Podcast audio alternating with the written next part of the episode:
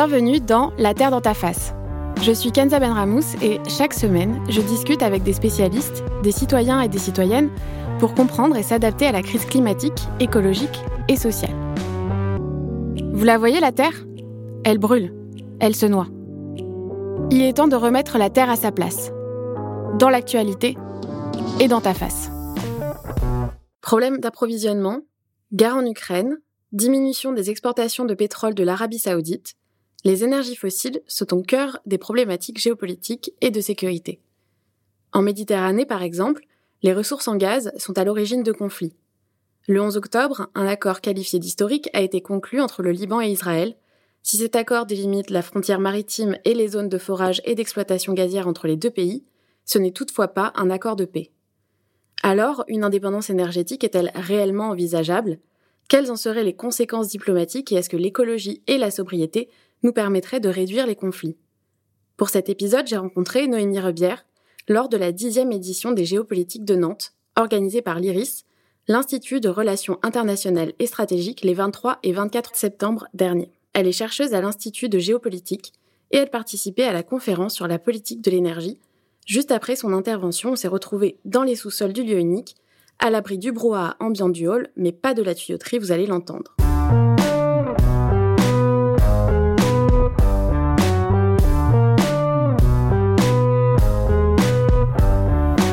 Avant toute chose, j'ai essayé de comprendre la situation actuelle de la France.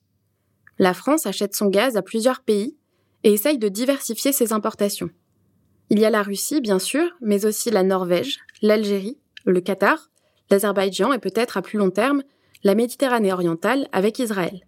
Avant l'invasion de l'Ukraine par la Russie, le gaz russe représentait environ 40% des importations de gaz de l'Union européenne, ce qui est considérable. Depuis, cette importation est descendue à 20% du total des importations. Pour compenser cette baisse, l'Union européenne a importé du gaz naturel liquéfié en provenance du Qatar et des États-Unis. Avec tous ces acteurs, je n'ai pu me retenir de lui poser cette question. Pourquoi les énergies fossiles sont-elles source de conflits? Pour le comprendre, il faut remonter un peu le fil de l'histoire. Les ressources sur Terre sont limitées, ce qui crée depuis tout temps une compétition pour l'accès à toutes les ressources. Les énergies fossiles, mais aussi les ressources naturelles comme l'eau. Si on regarde de plus près les énergies fossiles, on se rend compte qu'elles sont inégalement réparties, et certains gisements se sont épuisés. C'est le cas par exemple du gaz néerlandais. L'Union européenne n'ayant plus de ressources, elle est obligée de les importer. On l'a vu, les sanctions économiques n'ont pas mis un terme au conflit russo-ukrainien, et ce conflit date en réalité de 2014 avec l'annexion de la Crimée par la Russie. Alors pourquoi on n'a pas réagi plus tôt? Et est-ce que la France pourrait être indépendante énergétiquement? Alors, euh, le, terme d'indépendance euh, me pose toujours problème. Euh, en fait, on est, on est dans une économie qui est complètement mondialisée. L'ensemble des flux euh, de, de, matière euh, au, niveau mondial, en fait, il y a des interdépendances. Euh, je parlerai plus en fait voilà d'interdépendance que que d'indépendance. C'est-à-dire qu'aujourd'hui, qu'on parle de n'importe quel type d'énergie, en fait, que ce soit de l'énergie nucléaire, des énergies renouvelables, donc solaire, éolien, etc. Il faut des matières premières pour les construire, pour enfin même en, en termes de combustible, qui ne sont pas sur nos territoires, notamment à l'échelle européenne. Donc, on va forcément être dépendant de flux extérieurs. L'Union européenne aujourd'hui met des sanctions euh, contre la Russie, euh, mais toutes ces problématiques existaient bien avant le conflit. On voit depuis euh, ben, le début des années 2000, en 2006, il y a déjà, enfin, la Russie ferme les robinets et donc arrête le flux de gaz vers l'Ukraine et vers les pays qui sont en aval. Donc il y a déjà des ruptures d'approvisionnement dès 2006. Ça se répète en 2009. En 2014, quand il y a l'annexion de la Crimée, la question de la sécurité énergétique de l'Union européenne réapparaît. La Commission d'ailleurs écrit un texte à ce moment-là qui est euh, euh, la, sécurité, euh, enfin voilà la stratégie pardon européenne de sécurité énergétique et identifie déjà en 2014 des, des solutions pour diversifier. Ces solutions elles sont clairement identifiées dans ce document. C'est euh, l'Asie centrale, qui a euh, beaucoup de gaz et de pétrole, c'est le Moyen-Orient, c'est la Méditerranée orientale, c'est euh, la rive sud de la Méditerranée, l'Algérie, la Libye. Donc en fait, toutes les solutions de diversification, elles sont connues depuis longtemps, elles sont déjà actionnées. En fait, on a déjà réduit au fur et à mesure nos importations en provenance de Russie, mais c'est ce qui a été aussi dit pendant la conférence qui est intéressant, c'est qu'en fait, on, on, diversifie, mais nos volumes augmentent. donc, enfin voilà, il y, a plein d'enjeux assez complexes à, prendre en compte. Et donc, on entend beaucoup en ce moment de réduire sa consommation énergétique quand on parle de réduire sa consommation énergétique, on s'adresse à qui? On s'adresse aux particuliers, on s'adresse aux entreprises, on s'adresse aux États alors aujourd'hui, c'est l'État français, enfin déjà en amont, c'est l'Union européenne qui demande à l'ensemble de ses États membres de réduire de 15% sa consommation de gaz. La France, l'État français, a décliné en fait cette, demande de l'Union européenne au niveau national, et donc la première ministre, Madame Elisabeth Borne, a demandé à l'ensemble de ses ministères de faire des plans de sobriété énergétique pour réduire de 10% sa consommation énergétique, donc tout compris électricité, gaz, pétrole, etc. à partir de 2019, donc de, réduire pardon, de 10% à horizon deux ans. Donc en fait, on va, on va voir si l'objectif est atteint en 2024 et le point de départ c'est 2019, donc c'est avant Covid.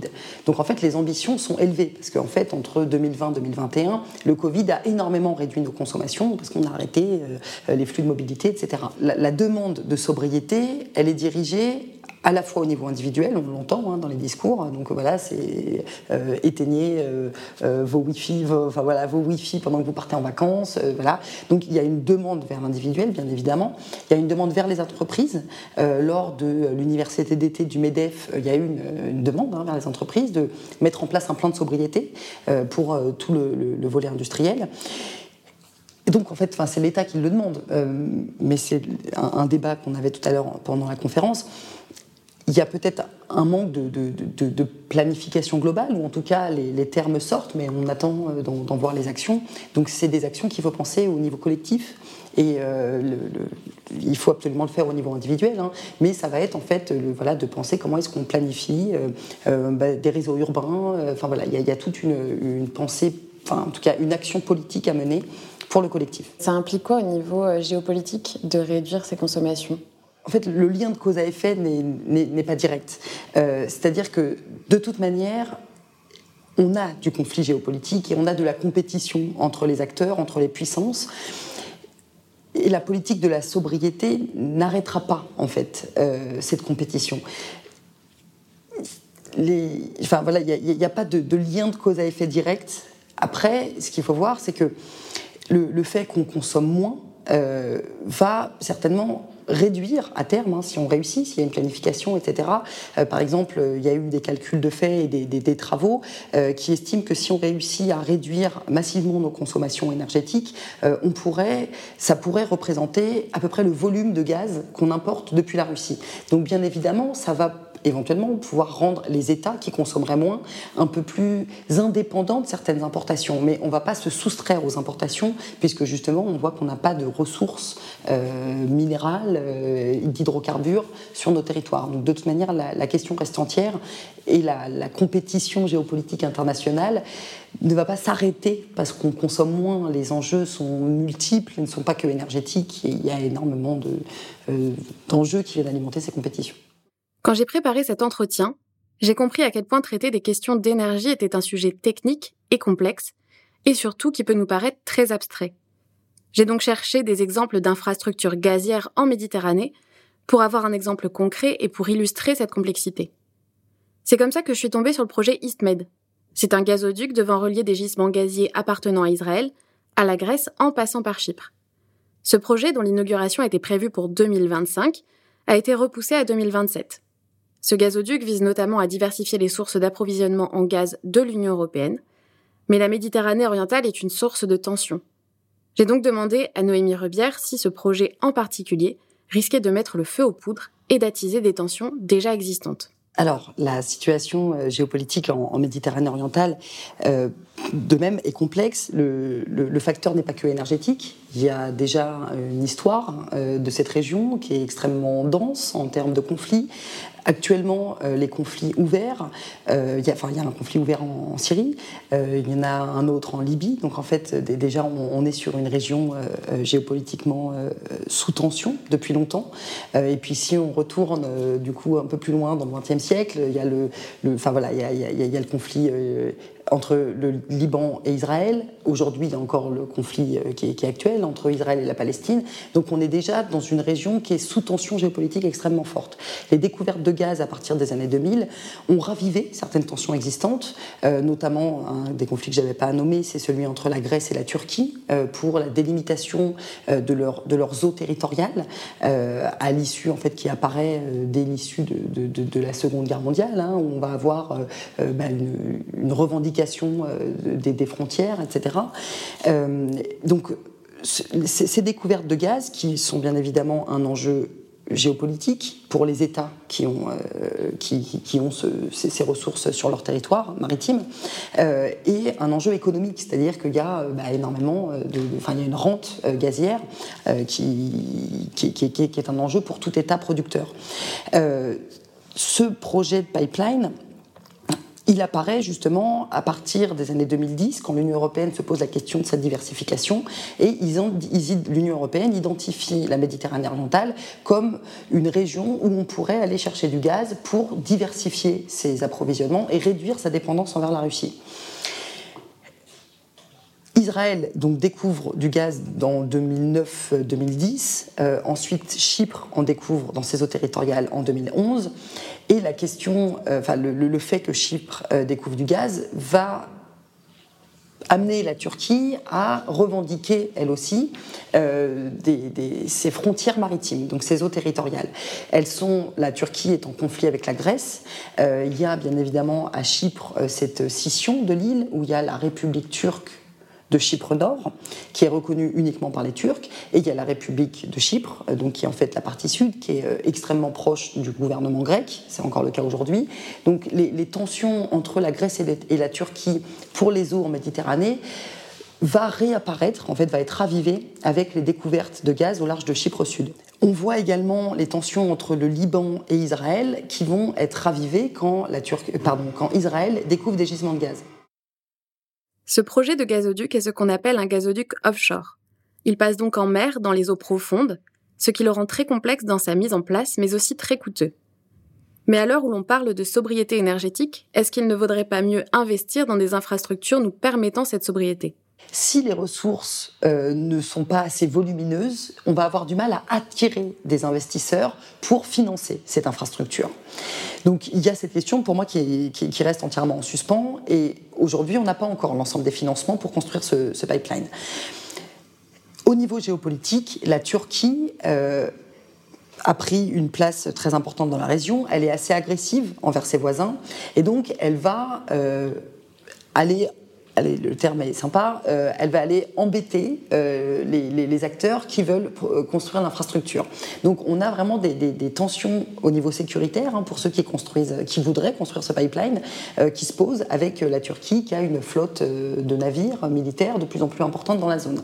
Donc est-ce est qu'au niveau sécuritaire, les, investisseurs voudront aller soutenir ce projet?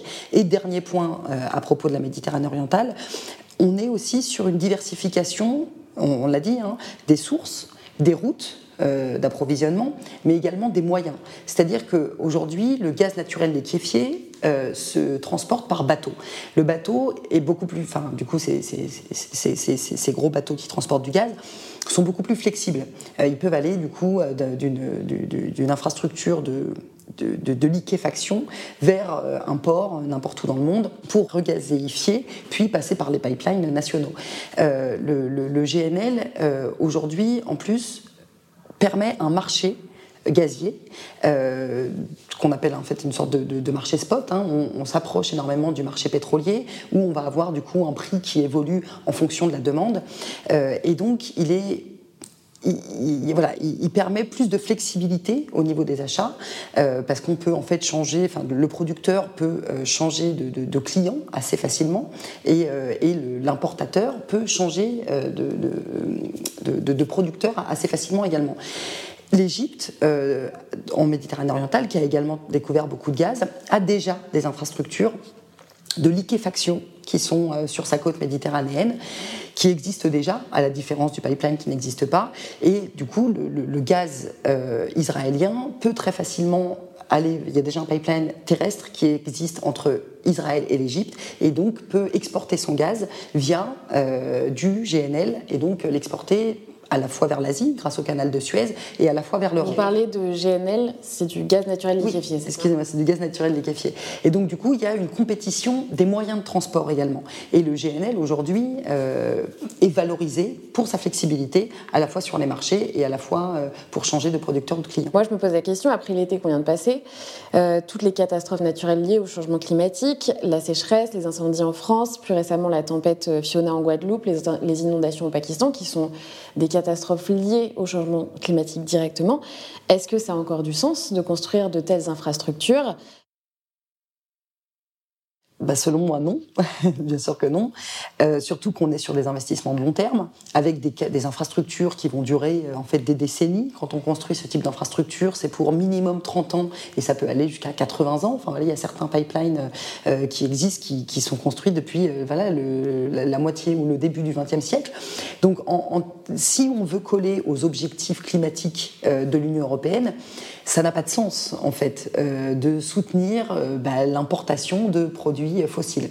C'est là où on voit tout le paradoxe en fait de la politique de l'Union européenne et que fait réapparaître le conflit ukrainien, c'est-à-dire que les objectifs climatiques passent derrière une urgence géopolitique. Mais les, deux ne, devraient pas être euh, dissociés.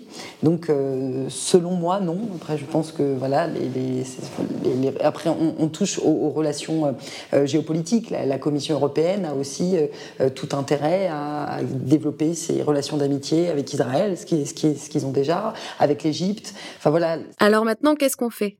Faut-il continuer à financer des projets gaziers en Méditerranée? Mais non, bien évidemment, il ne faut pas continuer à faire ce qu'on fait. Enfin, il y a une phrase de, Jean-Marc Jancovici que je trouve absolument excellente. Euh, euh, en fait, il disait on, sait que on sait qu'on fonce dans le mur. Je parle au niveau mondial. Hein. Euh, on sait qu'on fonce dans le mur. Je parle du coup du, changement climatique. et au lieu de, de, au lieu de décélérer, d'appuyer sur le frein, on continue d'accélérer. et ça, c'était avant le conflit ukrainien. Je trouve que c'est une image extrêmement juste. D'ailleurs, il, il, ajoutait même si on réduisait énormément la vitesse et qu'on freinait, euh, il y a de très fortes chances pour qu'on se prenne le mur quand même, mais on continue d'appuyer sur la pédale d'accélération. Euh, là, euh, et c'était un petit peu l'objet de la conférence tout à l'heure, éventuellement le conflit ukrainien à l'échelle européenne, qui est, il faut quand même le rappeler, un, iota au niveau mondial, on est, dites-moi si, mes chiffres sont faux, mais je crois qu'on est quelques centaines de millions pour l'ensemble de l'Union européenne en termes d'habitants, alors qu'on parle de euh, plus de, euh, ça y est, on dépasse les 3 milliards en Asie, euh, l'Afrique également, enfin je veux dire, il y a plusieurs milliards d'habitants. Donc nous, de toute façon, et c'est un petit problème, du coup je, je, dévie un tout petit peu la réponse, mais on a une approche extrêmement européano-centrée, comme si nos choix allaient changer la, suite en fait et puis du coup impacter réellement sur les décisions mondiales. Euh, bien évidemment, hein, s'il y a des trajectoires extrêmement politiques euh, extrêmement fortes et engagées qui sont prises au sein de l'Union européenne, ça peut donner une impulsion et ce serait très bien et voilà j'aimerais que, ça se passe. Euh, mais il ne faut pas croire que la politique de la France ou de l'Union européenne est une solution à l'échelle mondiale. Les solutions, elles doivent être mondiales, avec les problématiques bien évidemment de chacune des régions.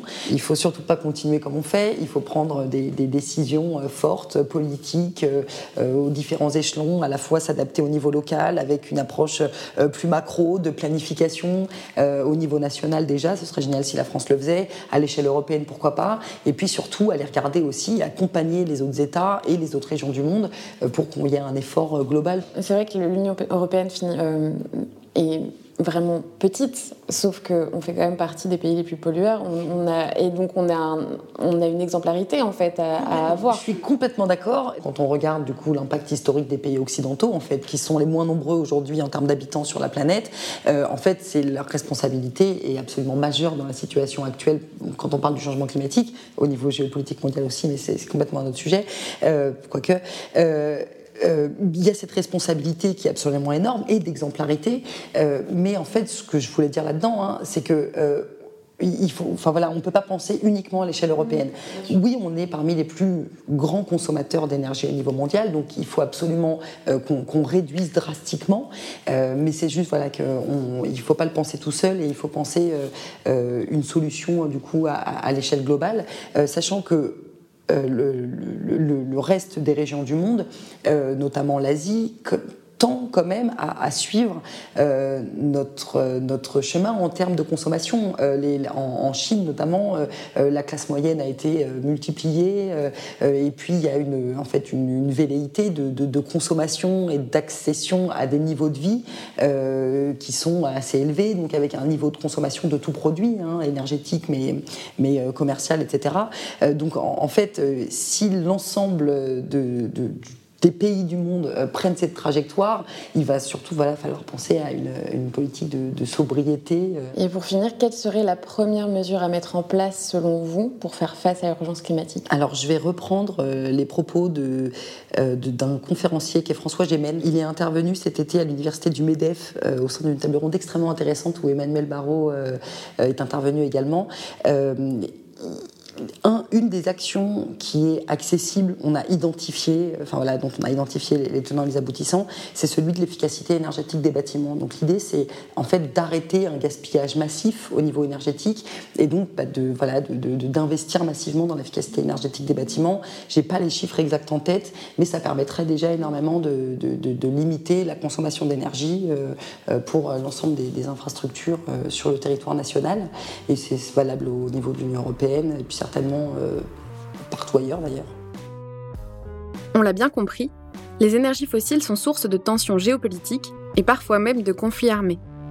Le fait d'investir encore dans des infrastructures permettant l'extraction et le transport de ce type d'énergie est un non-sens pour la Terre, mais aussi pour les populations et la pacification des territoires. Alors, il serait peut-être temps d'appuyer sur la pédale de frein au lieu de foncer dans le mur à la vitesse grand V. D'avoir écouté cet épisode de La Terre dans ta face, votre manuel de survie face à la crise climatique. Retrouvez-moi tous les jeudis pour un nouvel épisode. Et si vous avez aimé ce podcast, dites-le nous. Vous pouvez nous laisser des étoiles sur les plateformes de podcast et nous suivre sur les réseaux. At alvéole-du-bas création. À jeudi prochain. Ce podcast est produit par le studio nantais Alvéole Création. Il est écrit et animé par moi, Kenza Benramos. Pensé et produit avec Marine Guillerme, également au montage, mixé par Pierre Yvalin au studio Alvéole.